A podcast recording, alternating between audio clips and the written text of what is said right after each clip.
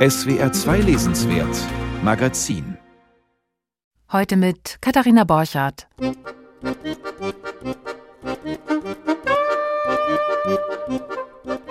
Love is in the Äther. Denn heute lesen wir, naja, nicht nur, aber doch sehr viele Liebesgeschichten. Nächste Woche ist Valentinstag und Journalisten suchen ja immer nach Anlässen. Dabei kann man über Liebe eigentlich immer nachdenken und Bücher darüber lesen. Heute schauen wir uns die Liebe im Kriminalroman an. Können Gangster lieben? Und wie ist es mit den Ermittlern? Außerdem geben wir Liebeslesetipps, die ganze Literaturredaktion von SWR 2, von Dante über Goethe bis hin zu ganz neu Maggie Milner. Doch zuerst besprechen wir den Roman Prima Facie. Kein sehr anmutiger Einstieg in die Sendung, denn es geht darin um ein Sexualdelikt.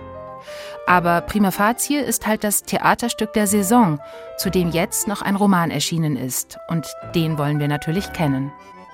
Die Musik macht das Quartett Quadro Nuevo, das vor allem Tango spielt, einen leidenschaftlichen, aber auch sehr melancholischen Tanz. Mare heißt ihr Album.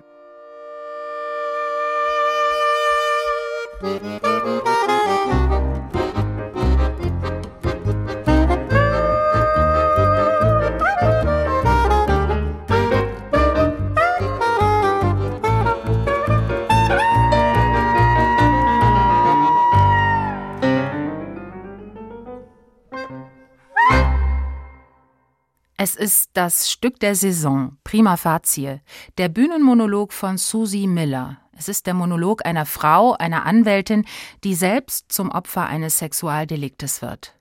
Wie kann man vor Gericht eine Straftat präsentieren, die zumeist nicht nachweisbar ist? Das Stück wird aktuell in Berlin gespielt, in Hamburg, Düsseldorf, München und auch in Bamberg, in Heilbronn und sogar in Baden-Baden. Ich habe inzwischen schon zwei Inszenierungen gesehen, die in Baden-Baden und die am Deutschen Theater in Berlin. Ganz unterschiedlich, beide sehr gut. In Berlin spielt der familiäre Hintergrund der Anwältin eine viel größere Rolle. Interessant. Das geht dann ja schon fast ein bisschen in Richtung Roman, den Susie Miller jetzt nachgeschoben hat. Den Monolog noch mal mehr auserzählen. War das eine gute Idee? Der Kritiker Oliver Pfullmann findet Jein. Prima facie. Das bedeutet im Lateinischen so viel wie dem ersten Anschein nach. Juristen verwenden diesen Terminus, wenn man einen Sachverhalt so bewerten muss, wie er sich eben auf den ersten Blick präsentiert einfach weil weitere Beweise fehlen. Ein Rechtsgrundsatz, der vor allem bei der Behandlung von Sexualdelikten eine Rolle spielt. Wenn es um die Frage der Einvernehmlichkeit beim Sex geht, wenn Aussage gegen Aussage steht, kommen mutmaßliche Täter meist davon. Prima facie heißt auch der Debütroman der australischen Dramatikerin Susie Miller, die selbst viele Jahre lang als Strafverteidigerin gearbeitet hat. Schwerpunkt Sexualdelikte. Ihr 350-Seiten-Werk nun basiert auf ihrem gleichnamigen MeToo-Monolog über eine brillante Strafverteidigerin, die sich nach einer Vergewaltigung selbst im Zeugenstand wiederfindet und die plötzlich die Welt nicht mehr versteht. Wenn ich als Verteidigerin in Sexualstrafsachen Frauen vernommen habe, bin ich davon ausgegangen, die Beweise ließen sich klar und logisch aufdröseln, wie ein ordentlich verschnürtes Päckchen. Ich atme tief durch. Die Luft im Saal ist geladen. Jetzt weiß ich, dass das nicht richtig war, nicht angemessen. Denn jetzt weiß ich aus eigener Erfahrung, sowohl als Frau als auch als Anwältin, dass die gelebte Erfahrung sexualisierter Gewalt sich nicht als ordentliches, stimmiges und systematisches Päckchen einprägt. Dennoch geht das Gesetz genau davon aus. Mit ihrem eindringlichen Ein-Frauenstück, 2019 in Sydney uraufgeführt, hat Miller die Theaterwelt erobert und dabei praktisch alle wichtigen Preise abgeräumt. Prima facie, das ist ein verzweifelter Schrei nach Reform eines, in Millers Augen, zutiefst patriarchalischen Rechtssystems, das seinen Zuschauerinnen und vor allem Zuschauern auch nach der Aufführung noch lange in den Ohren gellt. Der Erfolg von Millers Stück soll sich nun also in Romanform wiederholen. Millers Hauptfigur ist wie im Stück Tessa Ensler, die junge Londoner Anwältin, die es trotz ihrer Herkunft aus einer kaputten Arbeiterfamilie bis ganz nach oben geschafft hat. Dabei wurde aus dem Ich-Monolog naheliegenderweise eine Ich-Erzählung, bei der sich nun der Leser gleichsam in der Rolle eines Geschworenen befindet. Im Unterschied zum Stück stellt der Roman in Rückblenden den familiären Hintergrund der Protagonistin breiter dar, darunter auch Nebenfiguren wie Tessas Bruder, der schon früh mit dem Gesetz in Konflikt geriet. Damit stärkt die Autorin zwar den Klassismusaspekt ihrer Geschichte, doch verliert diese in Romanform erheblich an Wucht und Drive. Im Übrigen enttäuscht die Romanfassung durch ihren Mangel an narrativen Mitteln. Jedes Kapitel, egal ob es vor oder nach der Tat, während Tessas Zeit an der Uni oder später in der Kanzlei spielt, ist in der Gegenwartsform erzählt. Damit ist der Bewusstseinsunterschied zwischen der erlebenden und der erzählenden Hauptfigur automatisch eingeebnet, ein rückblickendes Reflektieren daher nur noch eingeschränkt möglich. In der ersten Romanhälfte erleben wir Millers Ich-Erzählerin wie im Stück als von sich selbst berauschte Powerfrau auf der Erfolgsspur. Eine Sache hat die Strafverteidigerin sogar regelrecht zur Kunstform erhoben, das Kreuzverhör von Frauen, die Tessas Mandanten einer sexuellen Straftat bezichtigen. Nie habe ich eine Frau als Lügnerin bezeichnen müssen, um zu demonstrieren, dass ihre Geschichte Schwachstellen aufweist. Ich muss es lediglich suggerieren. Juries sind gut darin, zwischen den Zeilen zu lesen, besonders wenn man auf eine bestimmte Art und Weise mit den Klägerinnen spricht, wenn man sie nicht fertig macht, sondern nur entlarvt. Ein schlechtes Gewissen hat Tessa dabei zunächst nicht. Warum auch? Schließlich ist ihre Rolle vor Gericht, wie die Anwältin auffällig oft wiederholt, nur die eines gemieteten Sprachrohrs. Als solches präsentiert sie den Geschworenen einfach nur eine Gegenerzählung, eben die Version des Angeklagten. Ob dieser die Tat begangen hat oder nicht, das will Tessa gar nicht wissen. Im Übrigen, so erklärt die Protagonistin treuherzig, müsse man eben darauf vertrauen, dass das System keinen Schuldigen davonkommen lässt. In ihrer Verantwortung liege dies jedenfalls nicht. Wie im Stück, so wird auch im Roman Tessas Vertrauen in das Rechtssystem im Lauf der Geschichte gründlich zerstört. Dann nämlich, als sie selbst Opfer einer Vergewaltigung wird und darauf angewiesen ist, Gehör und Glauben zu finden. Denn auch in ihrem Fall geht es um ein He said, she said, wie es im Englischen heißt, ein Aussage gegen Aussage. Schließlich hatte Tessa ihren Arbeitskollegen, den ach so sensibel wirkenden Julian aus renommierter Juristenfamilie, selbst zu sich eingeladen und hatte mit ihm zunächst auch leidenschaftlich einvernehmlichen Sex sogar nach allen Regeln der Kunst, wie es in bester Romance-Manier heißt. Nur der Geschlechtsverkehr, der danach noch folgte, fand gegen Tessas ausdrücklichen Willen statt. Wie schwierig ihr Fall vor Gericht werden würde, dämmert Millers Protagonistin schon auf der Polizeistation. Und wenn er behauptet, wir hätten gar keinen Sex gehabt? Wie soll ich das beweisen? Aber dann fällt mir ein, natürlich wird er zugeben, dass wir Sex hatten. Er wird nur behaupten, dass es einvernehmlich war, oder? Der Polizist lehnt sich auf seinem Stuhl zurück, eine Hand im Nacken. Sobald er so einen Verteidigerarsch an seiner Seite hat, kann er alles behaupten. Bekanntlich gibt es ja auch im richtigen Leben Menschen, die zu bestimmten Einsichten erst kommen, wenn sie selbst einschlägige Erfahrungen machen mussten.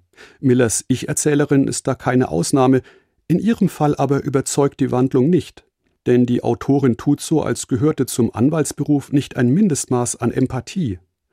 Der klischeehafte Erkenntnissprung ihrer Protagonistin wirkt so unglaubwürdig wie Tessas entsetzte Überraschung, als sie von ihrem eigenen Anwalt erfährt, die Verurteilungsquote bei derartigen Delikten betrage in England nur 1,3 Prozent.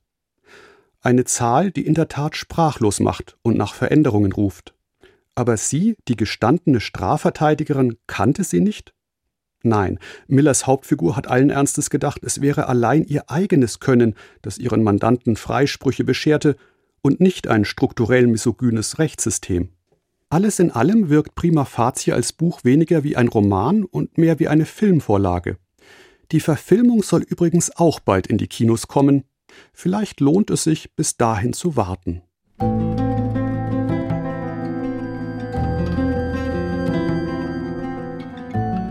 Gerichtsdramen im Kino, so wie zuletzt Anatomie eines Falls. Doch bevor Prima Facie verfilmt wird, vielleicht erstmal das Theaterstück sehen oder den Roman lesen. Oder beides und dann vergleichen. Übersetzt wurde Susie Millers Roman von Katharina Martel. Erschienen ist er im Kiona Verlag. Sie hörten eine Rezension von Oliver Pfuhlmann.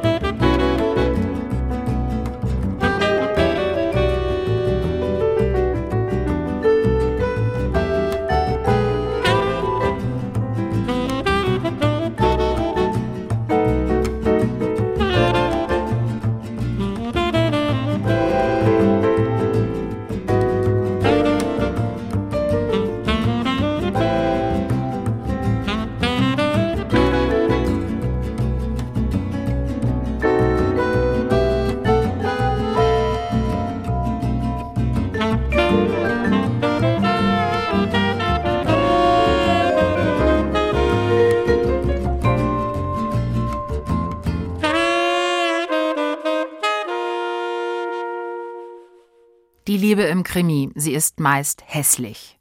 Da wird manipuliert und gestalkt, da gibt es Loverboys, die Mädchen emotional gefügig machen. Es gibt Menschenhändler und SexarbeiterInnen, Eifersucht, Obsession, Vergewaltigung, Mord aus Leidenschaft. All dies gehört vor Gericht. Aber gibt es denn gar keine Verbrecher, die eine normale Beziehung führen können? Und wie sieht es bei den Ermittlern aus? Sind sie alle einsame Wölfe? Krimikritikerin Sonja Hartl ist ihre Bibliothek durchgegangen. Es darf keine Liebespaare geben. So lautet eine der 20 Regeln, die der US-amerikanische Autor S.S. Van Dyne im Jahr 1928 für Detektivromane aufstellt. In einem Detektivroman gehe es darum, einen Verbrecher vor Gericht zu bringen, nicht darum, ein verliebtes Paar vor den Traualtar zu führen, findet er. Schon sieben Jahre später aber zeigt Dorothy L. Sayers in Aufruhr in Oxford, wie gut Liebe und Detektive zusammenpassen. Dieses Buch, das heute als einer der ersten feministischen Kriminalromane gilt, dreht sich um eine Frage. Kann die Schriftstellerin Harriet Vane ihrer Liebe zu Lord Peter Wimsey endlich nachgeben? Knapp 500 Seiten später wissen wir, sie kann. Ein Detektivroman also, der zugleich ein Liebesroman ist. Aufruhr in Oxford ist der zehnte Krimi um den Seriendetektiv Lord Peter Wimsey, der im England der Zwischenkriegsjahre rätselhafte Morde aufklärt. Das erste Mal begegnet er der schlauen Harriet Vane im fünften Band, aber erst fünf Bände später erwägt sie, einen seiner Heiratsanträge tatsächlich anzunehmen. Ihre Bedenken gegen eine Ehe sind äußerst modern. Sie fürchtet um ihre Unabhängigkeit, glaubt nicht, dass Männer eine kluge Frau lieben können und dass eine gleichberechtigte Partnerschaft mit jemandem möglich ist, der sozial und ökonomisch über ihr steht. Immerhin ist Peter ein Lord. Eigentlich geht es darum, immer bösartiger werdende Streiche in Harriet Vanes ehemaligen College in Oxford aufzuklären.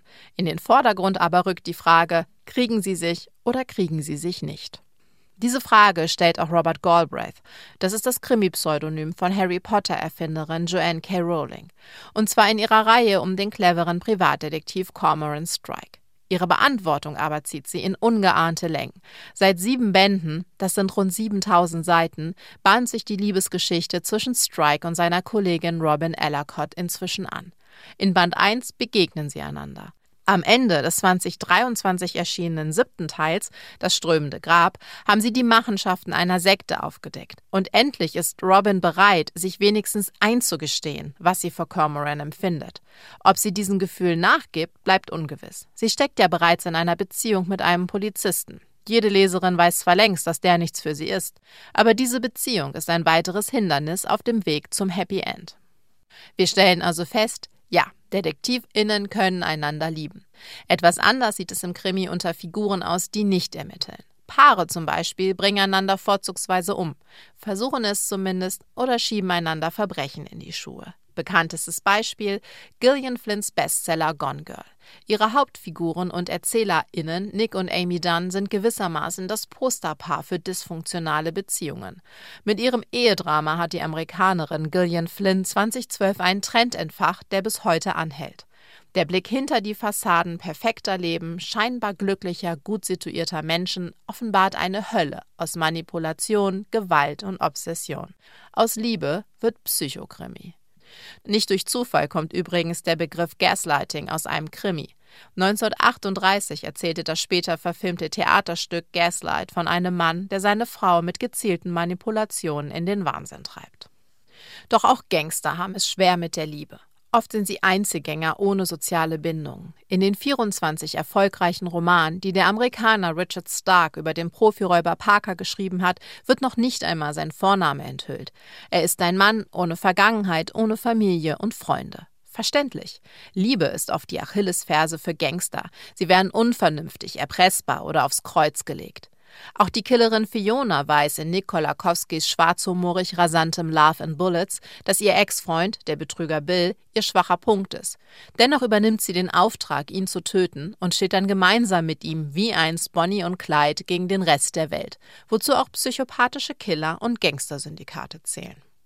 Blättert man durch die jüngere Krimi-Geschichte, zeigt sich also, es gibt sie, die romantische Liebe im Krimi, aber vor allem in Form einer Arbeitsbeziehung plus unter Ermittlern. Der australische Krimi-Autor Gary Disher zeigt das auf beiläufige und deshalb umso beeindruckendere Weise. Seit drei Bänden hat Inspektor Hal Chalice in der nach ihm benannten Reihe eine Beziehung mit seiner Kollegin Ellen Destry, mit all ihren Alltäglichkeiten. Sie müssen einen Weg finden, professionell zusammenzuarbeiten, aber fragen sich natürlich auch, was sie einander zu Weihnachten schenken.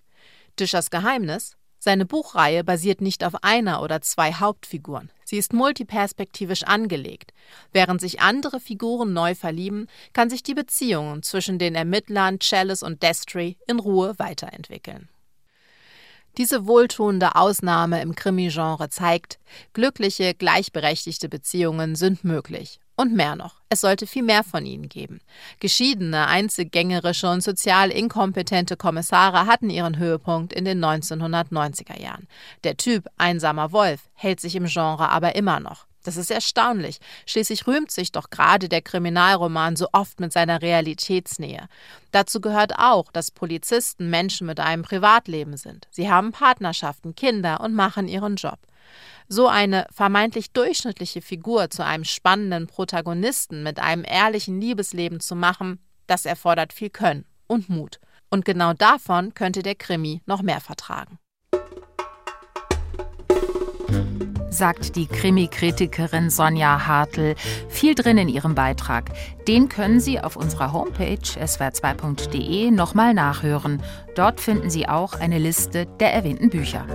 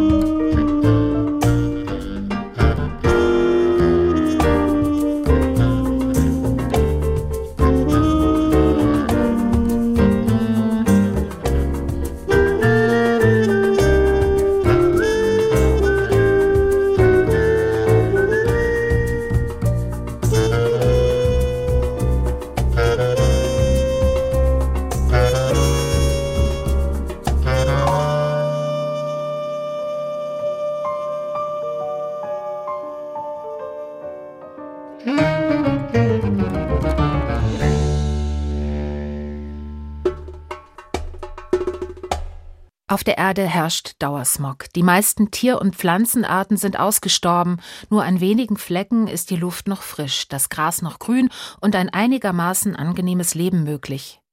Diese Flecken haben sich die Reichsten der Reichen darum auch gleich gesichert. Zum Beispiel einen Berg in der Nähe von Mailand, ein italienisches Kanaan. Deswegen heißt der neue Roman von Sipam Jang auch Wo Milch und Honig fließen. Wir sprechen gleich darüber.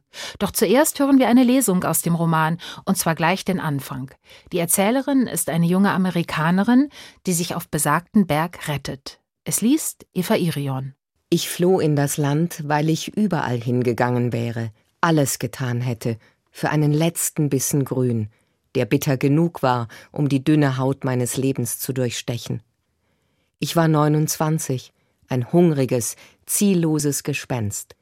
Seit zehn Jahren hatte ich Kalifornien nicht mehr gesehen, seit drei Jahren keine Erdbeere und kein Blatt Salat mehr geschmeckt. Der Hunger war einfach, der Rest nicht. Das war der Rest. Ich war Amerikanerin, gestrandet in England, als die USA die Grenzen dicht machten. Ich war Köchin, als dieser Beruf ausstarb. Beide Probleme hatten dieselbe Ursache, nämlich den Smog, der sich von einem Maisacker in Iowa ausgebreitet hatte, die Sonne verfinsterte und den Weizen in der kanadischen Prärie ebenso erstickte wie den harten gelben Reis auf den Feldern Perus keine duftenden Zitronenbäume mehr an griechischen Hängen, keine Zuckerrohrreihen in Vietnam, keine kleinen süßen Mangos in Indien. Die Biodiversität ging zurück, Wildtiere und Nutzvieh verhungerten.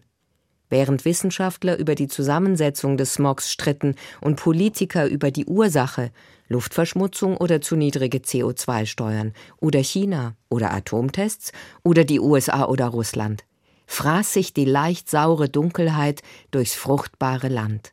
Amerika stürzte in eine Hungersnot, und ein Ozean versperrte meinen weiteren Berufsweg, der falsche Ozean, der glatte, unfreundliche Atlantik. Jeden Morgen ging ich zum US-Konsulat und hörte bald. Jeden Nachmittag taute ich im Restaurant, das mir zu meinem Flüchtlingsvisum verholfen hatte, tiefgekühlten Fisch auf. Mein Leben bestand aus Rauskramen, Braten, Anrichten. Mein Leben bestand aus Warten, Warten, Warten. Also ab nach Europa, ab nach Italien. Weil die namenlose Erzählerin hervorragend kochen kann, wird sie in die gut abgeschottete Bergcommunity aufgenommen. Und was da so alles passiert, darüber reden wir jetzt. Meine Kollegin Christine Hartauer hat den Roman Wo Milch und Honig fließen gelesen. Und sie ist jetzt zugeschaltet aus dem Studio Karlsruhe. Hallo. Hallo. Ja, ein Berg bei Mailand hoch über den Smogschwaden des Flachlands. Da oben gibt es einige Hightech-Einrichtungen, oder? Was wird auf diesem Berg bewahrt und erforscht? Man muss sagen, dass dieser Berg alles, was er erforscht oder bewahrt, unterirdisch tut. Also es gibt zwei wichtige Einrichtungen, einen Vorratskeller und es gibt Labore. Dieser Vorratskeller, der liegt ziemlich weit unter der Erde, unter der Küche, in der die namenlose Erzählerin arbeitet. Und dort unten lagert wirklich alles, was einen Lust auf Essen macht. Also alles, was man so braucht zum Kochen, Obst, Gemüse, Fleisch von Tieren, die eigentlich schon längst ausgestorben sind. Und im Buch, da gibt es auch eine gute Beschreibung für diese Küche. Es heißt, dort lagert etwas viel Wertvolleres als Gold oder Waffen, nämlich ein Weg in die Vergangenheit.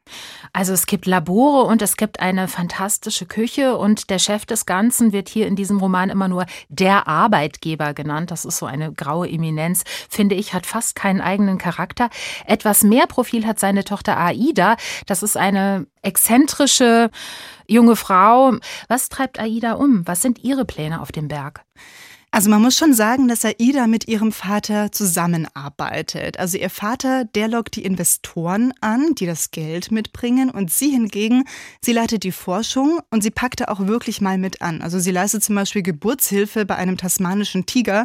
Das ist eine Art, die gilt seit 1936 als ausgestorben, aber dort in diesen Laboren auf dem Berg, da wird eben auch der tasmanische Tiger wiederbelebt. Und dieses ganze Wissen dafür hat Aida, weil sie promovierte Evolutionsbiologin ist und das schon mit, das muss man sich vorstellen, mit 22 Jahren. Und man muss auch sagen, ihr Selbstbewusstsein ist so groß, dass sie sich auch noch für ja, jemand Besseres hält als der Allmächtige, weil sie sagt, an seiner Stelle, da würde sie eine komplett neue Welt erschaffen mit einer Biodiversität, mit sauberer Luft, ohne industrielle Landwirtschaft. Also Aida ist kurz gesagt eine sehr reiche junge Tochter, eine intelligente Frau, für die es wirklich keine Grenzen gibt. Aida ist auch eine Visionärin und ich glaube, das macht sie für die Erzählerin auch so wahnsinnig attraktiv. Also diese mhm. Erzählerin, die ja eine zugezogene Köchin ist, die verliebt sich in Aida und äh, ja, verliebt sich Aida auch in sie. Ich weiß es gar nicht so genau. Auf jeden Fall haben die beiden eine Beziehung, eine etwas eigenartige Beziehung, oder? Ja, ich finde auch, ich glaube, diese Beziehung beruht sehr auf einem Ungleichgewicht. Also ich glaube schon, dass die Erzählerin in Aida verliebt ist und sie kann sich mit Aida auch in diese ganzen Aufgaben als Köchin stürzen. Ja, Rezepte perfektionieren, Menüs planen. Man könnte jetzt also denken, die Liebe geht bei den beiden durch den Magen. Ich glaube, dass bei Aida, was sie angeht, dass bei ihr die Gefühle sehr zweckgebunden sind. Sie sagt auch einmal, dass sie sich diesen Luxus von Gefühlen nicht leisten könnte. Also ich glaube, dass diese Beziehung zwischen diesen beiden sehr unterschiedlichen Frauen für jede etwas anderes bedeutet, dass aber Si Panjang damit eine Ebene öffnet, die in einer Dystopie eigentlich nicht wirklich oft vorkommt. Nämlich sie öffnet Raum für Leidenschaft und für Lust und vor allem für den sexuellen Hunger von Frauen und auch zwischen Frauen. Also es ist eine queere Liebesgeschichte. Das liest man noch nicht so oft und vor allen Dingen ist es auch oft noch gesellschaftlich ein Tabu. Ja, Lust zwischen diesen beiden Frauen. Sex ist das eine, Essen ist das andere. Ich habe noch nie einen Roman gelesen, in dem es so viel um Essen geht, um Pflanzen, um Gewürze, um Zutaten, also auch um Fleisch, ums Schlachten, um Rezepte. Das ist einerseits eine Feier des Genusses. Ähm, für mich kippte das aber auch immer wieder in Ekel, weil das einfach zu viel war. Und ich fragte mich, was will dieser Roman eigentlich erzählen? Hier wird die ganze Zeit gekochen und gegessen und gefressen. Und das ist lecker und das ist eklig zugleich. Ja, so ging es mir auch beim Lesen. Vor allen Dingen, wenn die Köchin, wenn die Erzählerin verpatzte Gerichte in diese Bergschlucht wirft, da musste ich auch immer wieder zucken. Also man muss sagen, es geht nicht um nachhaltiges Kochen, es geht um Menüs, die sie für potenzielle Geldgeber kocht. Und zwar möchte sie mit diesen Menüs eigentlich eine verlorene Zeit wieder, ja, schmackhaft machen. Zum Beispiel serviert sie einem skeptischen deutschen Financier Schweinefuß, genauso wie er es früher bei seiner Großmutter gegessen hat. Und dieses Essen, das löst sozusagen Madeleine-Momente aus, also wie sie auch der Autor Marcel Proust mal beschrieben hat. Sie löst Erinnerungen aus, Erinnerungen, die das Smog gefressen hat und die die Geldgeber weich werden lassen. Ich glaube also, dass das Essen vor allem diese wichtige Funktion in dem Roman hat. Und gleichzeitig spiegeln diese Essensgelage auf dem Berg auch im Kleinen das wieder, was wir im Großen jetzt schon haben. Also wir wissen ja, der Zugang zu Lebensmitteln ist ungleich verteilt auf der Erde. Allein bei uns hier in Deutschland werden jedes Jahr 11 Millionen Tonnen an Lebensmitteln weggeworfen. Und Sipam Zhang treibt das Ganze ja auf die Spitze in ihrem Roman, wo eben in dieser versmogten, von Hungersnöten geplagten Welt sehr, sehr wenige Reiche schlemmen können wie im Paradies. Ja, es ist im Grunde eine Science-Fiction-Geschichte. Sie spielt ungefähr Anfang des 22. Jahrhunderts, also in knapp 100 Jahren. Sie ist auch ein politischer Kommentar. Als politischen Kommentar könnte man vielleicht auch lesen, dass asiatische Erzählerinnen hier eine große Rolle spielen und wie mit ihnen umgegangen wird. Also die Erzählerin, die da als Köchin auf den Berg kommt, die ist chinesischer Herkunft, wie die Autorin Si Pam Zhang selbst auch, die in Peking geboren wurde und eben in den USA lebt. Also die Erzählerin hat ein asiatisches Gesicht und da Darin ähnelt sie auch Aida, also ihrer Freundin dort auf dem Berg, denn Aida hat eine koreanische Mutter und die Erzählerin übernimmt nach und nach auch die Rolle dieser verschwundenen Mutter Eun Yang und sie trägt bei Diners Eun Yangs weiße Kleider und sie betet da so still vor sich hin. Eine Heiligenfigur vielleicht. Ähm, ich habe mich gefragt, äh, was soll das? Also so ganz eingeleuchtet hat mir die Figur nicht. Ihnen? Ja, für mich hat sich diese Figur schon eingefügt in diese ganze Bergmaschinerie, die der Chef und seine Tochter Aida aufgebaut haben. Also Aida kümmert sich ja um die Labore, um die Wissenschaft und ihr Vater kümmert sich um das Geld. Und die Erzählerin, indem sie in diese Rolle von Eun Yang schlupft, die übernimmt damit eine dritte wichtige Funktion, nämlich die Emotionen. Ich glaube, diese reichen Leute sehen in ihr eine Mutter, die sie mit ihren Lieblingsgerichten bekocht, eine Heilige, wie sie es eben schon gesagt haben, die wirklich unberührt über allem schwebt, bei der sie sich ausweinen können, bei der sie Gefühle zeigen können. Also ich glaube, glaube, dass diese Figur dafür sorgt, dass die Reichen in dieser Welt, die so kaputt ist, noch etwas haben, woran sie glauben können, nämlich an das Bergprojekt und dass sie vielleicht glauben, dass sie sich doch noch eine heile Welt kaufen können. Also mich treibt nach wie vor die Frage um, was genau der Roman eigentlich erzählen will. Also ich bin tatsächlich ein Fan von Sipam Jang und zwar von Sipam Jangs Erstling. Das ist jetzt der zweite Roman. Ihr Erstling hieß Wie viel von diesen Hügeln ist Gold? Und ähm, deswegen habe ich mich auch besonders gefreut auf diesen zweiten Roman. Und äh, wie viel von diesen Hügeln ist Gold, spielt in der Vergangenheit, wie jetzt sind wir in der, in der Zukunft. Und ich finde in diesem Zukunftsroman wichtige Themen, Themen wie Umweltzerstörung, Klimawandel und Artensterben. Es geht um Reich und Arm und schließlich auch um eine knallharte Selektion. Also wenn es darum geht, wer von den privilegierten Bergbewohnern in ein neues und vielleicht auch noch besseres Domizil dann übersiedeln darf. Das ist alles wichtig, finde ich. Das ist alles drängend. Und für mich scheint es aber doch auch irgendwie konturlos. Ich habe mich passagenweise richtig gelangweilt. Worin liegen in Ihren Augen denn die Stärken oder die Schwächen des Romans? Ja, ich muss zustimmen, dass dieses zweite Buch von Sipam Jang es auch mir wirklich schwieriger ja, gemacht hat, da sich so hineinziehen zu lassen. Ich glaube, es liegt daran, weil dieses Buch ziemlich viel will. Also die Liebesgeschichte haben wir schon beschrieben, dann etwas Dystopie, ein bisschen Science Fiction, natürlich Klimaroman, aber dieses Buch erzählt eben nicht davon, was die Katastrophe jetzt genau ausgelöst hat, ja, wie die Menschen jetzt genau im Smog ums Überleben kämpfen. Es geht auch in erster Linie nicht um die Technik, Technik oder auch nicht um den Kampf um Ressourcen wie in anderen Science-Fiction-Klassikern, wie zum Beispiel bei Soylent Green von Harry Harrison. Wo Milch und Honig fließen, ist ein sehr statischer Roman. Man muss ehrlich sagen, dass auf diesem Berg nicht wirklich viel passiert. Mhm. Diese ganze Isolation, die ist wirklich sehr ereignisarm und man hat ja auch diesen Überfluss an Lebensmitteln irgendwann über. Die Figuren sind sehr funktional, das haben wir ja auch schon beschrieben. Vieles ist sehr aufgeladen mit Bedeutung. Das, glaube ich, ist wirklich eine Schwäche, dass sie da zu viel reinpackt. Was ich allerdings als Stärke empfinde, ist, dass ich als Leserin einen Prozess durchgemacht habe. Also am Anfang war ich sehr angetan von dieser ganzen Dekadenz. von dieser tollen Sprache des Romans und auch von diesem Bedürfnis nach Lust, ja, in einer Welt, die so total lebensunfreundlich ist. Und dass, wie diese ganze Stimmung aber auch immer mehr kippt, weil man merkt, dass das ganze gute Essen eigentlich nicht darüber hinwegtäuschen kann, um was für eine Zweiklassengesellschaft es ja eigentlich geht. Und diesen Prozess durchzumachen und nach dem Lesen auch so ein bisschen die eigenen Privilegien zu reflektieren, das fand ich eine große Stärke. Und ich bin sehr gespannt, in welche Welt und in welche Zeit sie uns in ihrem nächsten Buch mitnimmt. Da bin ich auch gespannt. Auch wenn ich jetzt viele Einwände hatte, so will ich unbedingt auch an dieser Autorin dranbleiben. Si Pam Jang heißt sie. Wo Milch und Honig fließen, ihr Roman. Aus dem Englischen übersetzt von Eva Regul, erschienen im Verlag S. Fischer. Und ich bedanke mich jetzt ganz herzlich bei Ihnen, Christine Harthauer. Danke Ihnen.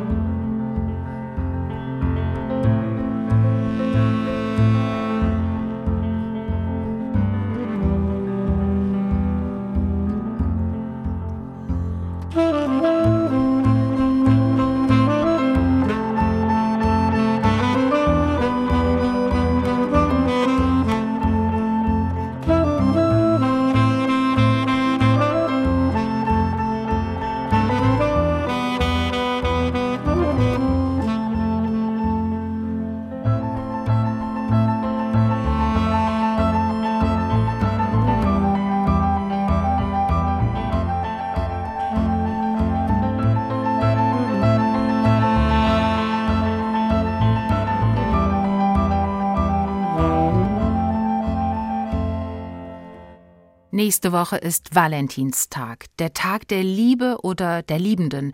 Deswegen habe ich in der Literaturredaktion von SWR 2 Lesetipps gesammelt. Bücher vielleicht auch zum Verschenken als Alternative zu Blumen und Pralinen. Der Tag selbst ist christlichen Ursprungs. Es war der heilige Valentin von Rom, der einst Soldaten getraut haben soll, obwohl die gar nicht heiraten durften. Dafür wurde Valentin im Jahr 269 hingerichtet, und zwar am 14. Februar. Zelebriert wurde der Valentinstag zuerst in England und er verbreitete sich ab dem 19. Jahrhundert auch in anderen Ländern. Goethe hat ihn zu seiner Zeit also wahrscheinlich noch nicht gekannt, die Liebe aber natürlich schon. Er war erst 25 Jahre alt, als er seinen Werther publizierte, das war im Jahr 1774. Das Buch wurde geliebt und es wird geliebt. Hören Sie selbst. Ich bin Anja Höfer. Es war 1989 im Frühling. Es gab noch die BRD und die DDR. Und auf dem Lehrplan meines westfälischen Gymnasiums stand für den Deutsch-Leistungskurs der 11. Klasse die Leiden des jungen Werthers. Eine wunderbare Heiterkeit hat meine ganze Seele eingenommen, gleich den süßen Frühlingsmorgen, die ich mit ganzem Herzen genieße las ich da mit 17. Und kurz und gut, ich habe eine Bekanntschaft gemacht, die mein Herz näher angeht.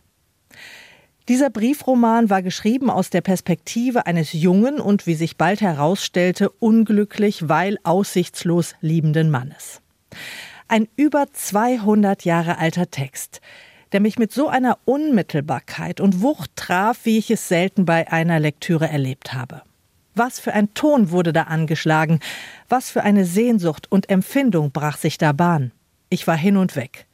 Ich hatte mich nicht nur in Werther, sondern auch in dessen Verfasser verliebt. Ein halbes Jahr später fiel die Mauer. Und ich pilgerte natürlich sofort nach Weimar und drückte einen Lippenstiftkuss ans gelbe Goethehaus am Frauenplan. Inzwischen bin ich Literaturredakteurin, also Berufsleserin geworden. Oft vermisse ich diese ersten Lektüren, die einen noch wirklich existenziell erschüttern konnten, die einem ganz neue Welten eröffneten. Bei Goethe wird die Natur zum Spiegel von Werthers Seele und das kleidet er in eine zum Niederknien schöne Sprache. Genau wie diese radikale Empfindung von Liebe, die er hier in so eine herzzerreißende Geschichte fasst. Wir wissen, wie die Sache ausgeht. Werther, der seine Lotte nicht haben kann, setzt seinem Leben mit der Pistole ein Ende. Handwerker trugen ihn.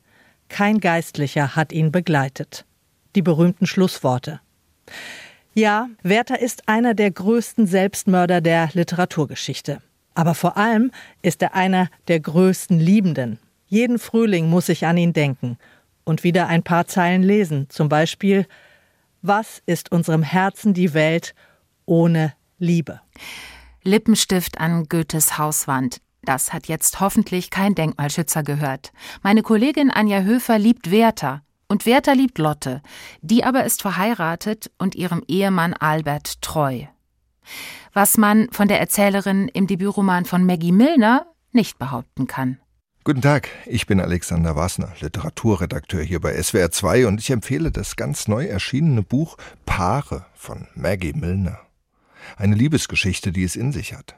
Die Heldin ist eigentlich glücklich liiert mit ihrem Freund. Den gemeinsamen Alltag beschreibt sie als lebendig wie ein symbiotisches Tier, das man gemeinsam aufgezogen hat. Doch dann bricht in diesen Alltag das Begehren ein, ein anderes Begehren. Sie lernt eine Frau kennen entdeckt ihre homosexuelle Seite, sie verlässt den Freund und wirft sich in eine intensive, leicht abseitige lesbische Beziehung mit Fesselspielen etc. Das wird, wenig überraschend, irgendwann schal. Maggie Milner beschreibt diese kurze Zerstörungsgeschichte einer bürgerlichen Existenz in einer formal lockeren, überraschenden Versform. Das ist nicht schwer zu lesen, gar nicht, gibt dem Ganzen aber eine, wie soll ich sagen, festliche Note und nimmt die Frage raus, ob es sich hier um etwas Erlebtes handelt oder um reine Fiktion. Es steckt viel formales Feingefühl in dem schmalen Band. Das sind die Verse, aber da ist auch der Wechsel der kurzen Kapitel zwischen einer Du-Form und einer Ich-Form. Es ist, als stünde die Heldin mit ihrem Spiegelbild im Dialog. Sie erzählt in der Ich-Form, wenn es individuell ist, und in der Du-Form, wenn es ums Allgemeine geht, also etwa um den verlorenen Alltag mit dem Ex. Dass du wieder verlierst, steht jetzt schon fest, heißt es am Ende. Es ist ein ganz schön kluges Buch und übrigens auch adäquat übersetzt von Eva Bonnet. Ein ganz neuer Roman, der ab nächster Woche in den Buchläden liegt. Erstverkaufstag ist, na klar, der Valentinstag, der Tag der Liebe. Was aber ist Liebe eigentlich? Eine innere Haltung? Ein zielgerichtetes Begehren? Ein Haben-Wollen? Wenn wir ehrlich sind, so ist Liebe oft gar nicht mal so selbstlos, sondern ein Tauschgeschäft. Sie basiert auf einem wirren Knäuel, teils gesellschaftlicher, teils individualpsychologischer Motive.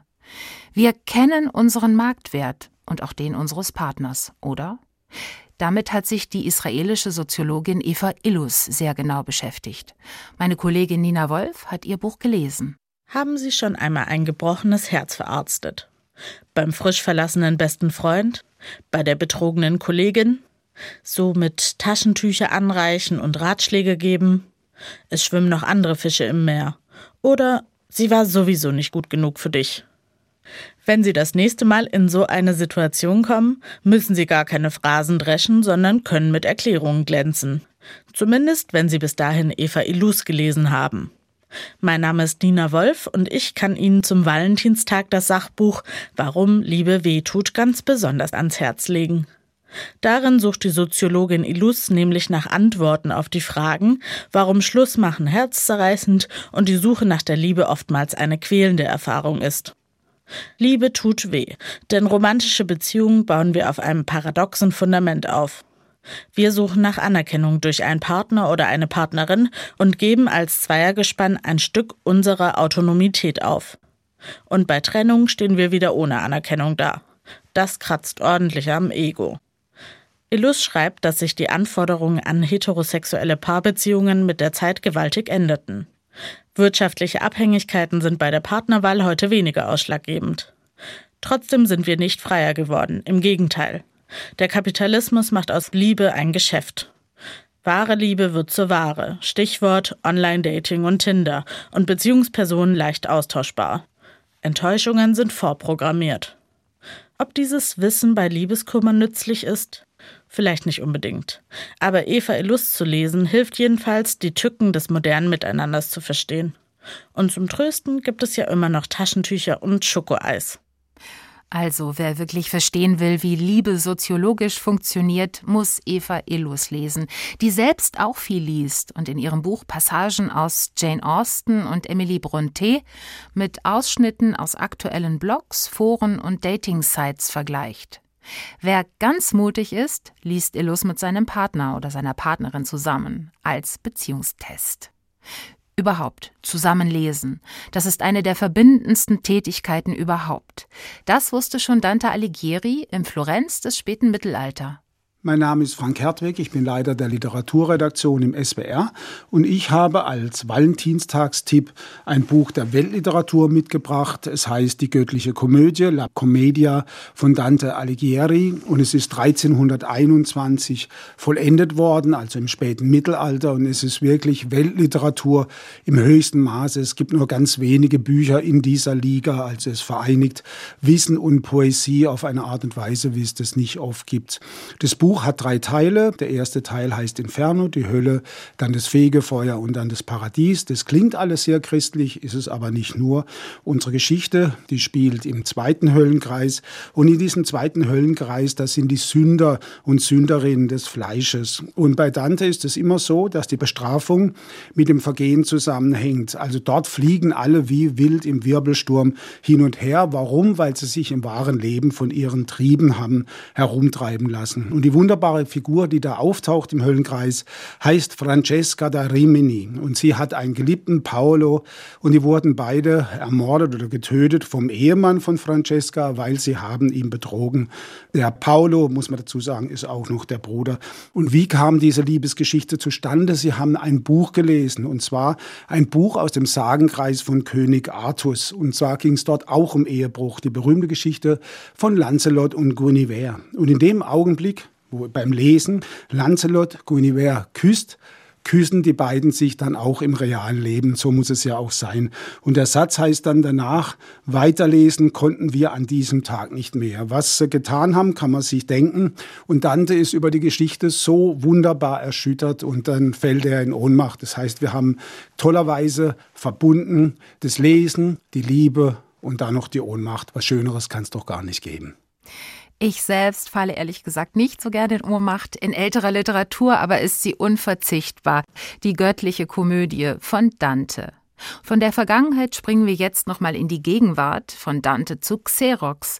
Denn so heißt der Geliebte im neuen Roman von Fien Feldmann. Ja, genau, es ist ein Drucker, der hier leidenschaftlich geliebt wird. Warum auch nicht? Mal was anderes. Mein Name ist Katrin Zipse, ich bin Redakteurin und in SWR 2 für die Romanlesungen zuständig. Mein Buchtipp für den Valentinstag ist der Roman Xerox von Fien Feldmann. Es geht um die Liebe, klar, Valentinstag, aber in diesem Fall ist es eine ganz spezielle, über die es sicher noch nicht so viel Literatur gibt, und zwar die Liebe zu einem Objekt, die Objektophilie. Bekanntestes Beispiel ist wahrscheinlich die Schwedin Eija Rita Eklöf, die die Berliner Mauer sogar geheiratet hat. In diesem Fall in Xerox ist das geliebte Objekt aber unspektakulärer, nämlich ein ganz banaler Drucker, der Xerox eben. Geliebt wird er von der jungen Angestellten in einem Amsterdamer Start-up. Und so einseitig, wie man vielleicht denkt, ist die Liebe zu einem Objekt gar nicht. Der Drucker hustet, röchelt und piept, zum Beispiel, wenn ihm ein Papier quersteckt und die Protagonistin kümmert sich dann liebevoll um ihn. Und im Gegenzug kann sie ihm ihre Ängste und Sorgen erzählen, ohne dass er dazwischen quatscht. Das kann auch seine Vorteile haben. Und Ängste und Sorgen hat sie ganz schön viele.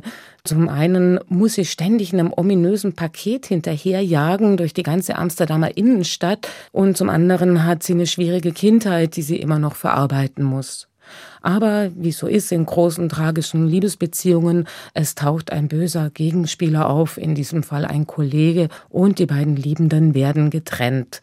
Und es gibt viele Irrungen und Wirrungen, bis sie sich ich verrate es jetzt nicht, ich spoiler nicht, aber ich verspreche Ihnen, auch wenn es eine Objektliebe ist, die man nicht unbedingt nachvollziehen kann, man wünscht diesen beiden von Herzen ein Happy End.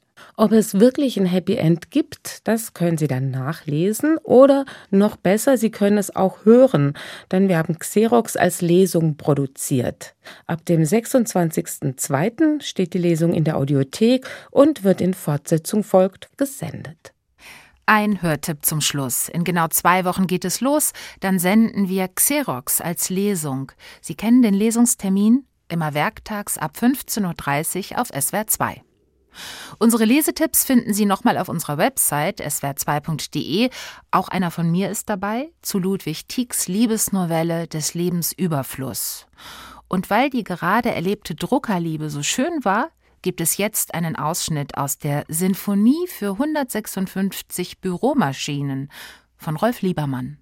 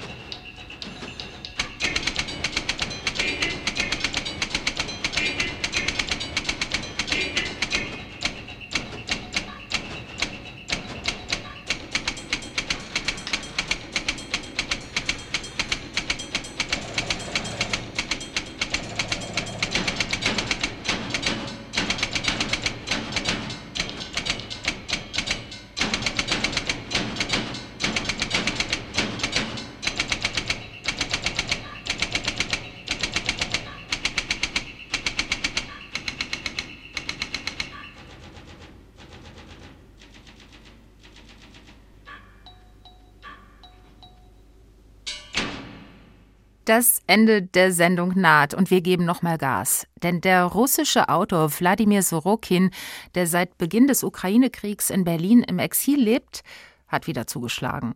Dr. Garin heißt sein neuer Roman, ein Arzt, der schon im Roman Der Schneesturm auftrat. Damals musste Dr. Garin ein russisches Dorf vor einer schrecklichen Seuche retten. Jetzt hat er es mit den glorreichen Acht zu tun, den G8-Chefs, die alle zusammen in einem Sanatorium sind, auf das schon recht früh im Buch eine kasachische Atombombe fällt, also kein beschaulicher Zauberberg à la Russe.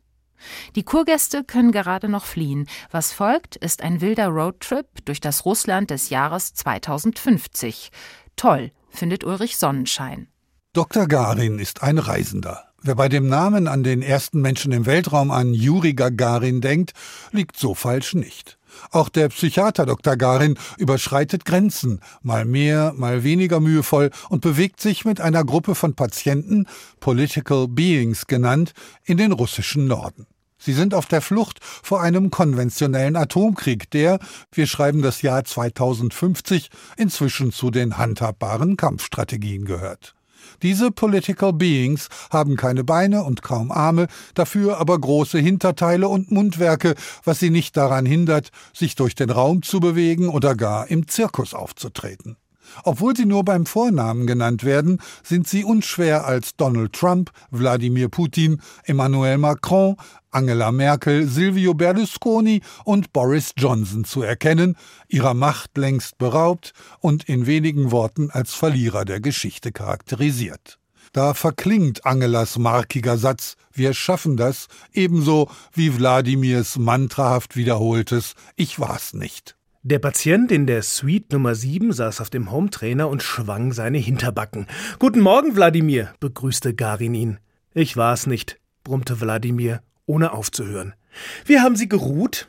Ich war's nicht. Wünsche? Ich war's nicht. Tatsächlich ist dies der einzige Satz, den die puppenhaft ins Groteske verzerrte Figur von sich gibt. Denn mit Putins Russland hatte Sorokin, der seit dem Beginn des Ukraine-Kriegs nun dauerhaft in Berlin lebt, bereits 2006 ungeheuer hellsichtig in Der Tag der Opritschniks abgerechnet. Bereits mit diesem Buch wurde Sorokin zu einem der wortmächtigsten Oppositionellen. Auch sein Dr. Garin ist ein Wiedergänger. Hatte er in dem Roman Der Schneesturm noch Menschen gegen eine rätselhafte Krankheit impfen wollen, die jeden Infizierten zum Zombie macht, so ist er hier eine Art Wunderheiler mit einem magischen Elektroschocker, den auch die Mitarbeiter genießen dürfen. Die Hypermodernität dieses Romans allerdings ist eine ganz eigene. Hier wird die Form der russischen Erzählung aus dem 19. Jahrhundert in eine postmoderne Vielfalt überführt, die klassische Abschweifung zum linearen Stilmittel und keine der Fragestellungen aufgelöst. In der einer übergroßen Matrioschka gleichen Erzählhaltung versteckt sich in jeder Geschichte, und sei sie noch so klein, eine weitere, die nicht immer verlässlich zu Ende erzählt wird. Dafür wird in dieser grotesk erotischen Welt kein Tabu ausgelassen. War Sorokin in den früheren Romanen immer noch vorsichtig genug gewesen, um unangefochten nach Moskau zurückkehren zu können, so kennt er hier keine Grenzen mehr. Das ist zum großen Teil ungeheuer unterhaltsam, mitunter aber auch etwas ermüdend. Wladimir rutschte schweigend zur Tischmitte. Er lüftete seinen durchtrainierten, gepflegten, mit Hilfe chinesischer Ärzte schon mehrfach gelifteten Hintern und erstarrte. Zuerst erklang eine Art dumpfes Grunzen, das rasch in ein drohendes Knurren überging, sich in ein lautes Knattern verwandelte und nochmal und nochmal knatterte, bis diesem gepflegten Hintern plötzlich ein Zischen entfuhr, in dem man einzelne Laute ausmachen konnte, die an ein menschliches Flüstern erinnerten, aber dieses Zischen wurde immer schauerlicher, nahm kein Ende und versiegte so lange nicht, bis alle am blauen Tisch wie betäubt waren. Großartig allerdings, wie Sorokin immer wieder aus der Absurdität der Verwandlung reale Bezüge aufblitzen lässt. Wenn Garin zum Beispiel in die Gefangenschaft von merkwürdigen Mutanten gerät, die er Zottelorks nennt und damit die Beschreibung des Gulags gekonnt persifliert, oder wenn er den Leser am Schluss in eine sibirisch anmutende raue Wildnis führt. Ulrich Sonnenschein besprach Dr. Garin von Wladimir Sorokin. Dorothea Trottenberg hat den Roman aus dem Russischen übersetzt. Erschienen ist er im Verlag Kiepenheuer und Witsch.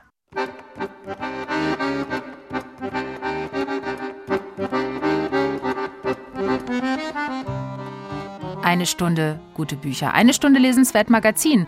Heute besprachen wir Prima Facie von Susie Miller, erschienen im Kiona Verlag. Wir lasen Liebeskrimis und diskutierten Sipam Jungs neuen Roman Wo Milch und Honig fließen, Fischer Verlag. Dann gab es jede Menge Lesetipps zum Valentinstag, Die Leiden des jungen Werther von Goethe, Paare von Maggie Milner, Warum Liebe weh tut von Eva Illus, Die göttliche Komödie von Dante und Xerox von Fien Feldmann.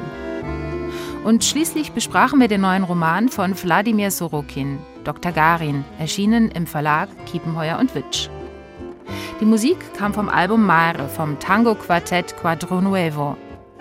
Jetzt ist es gleich 18 Uhr und wir senden die Nachrichten und dann das Hörspiel am Sonntag. Heute gibt es den zweiten Teil von Die nackten Masken nach dem gleichnamigen Roman des italienischen Autors Luigi Malerba. Um die Technik kümmerte sich heute Andrea Gress. Am Mikrofon war Katharina Borchardt.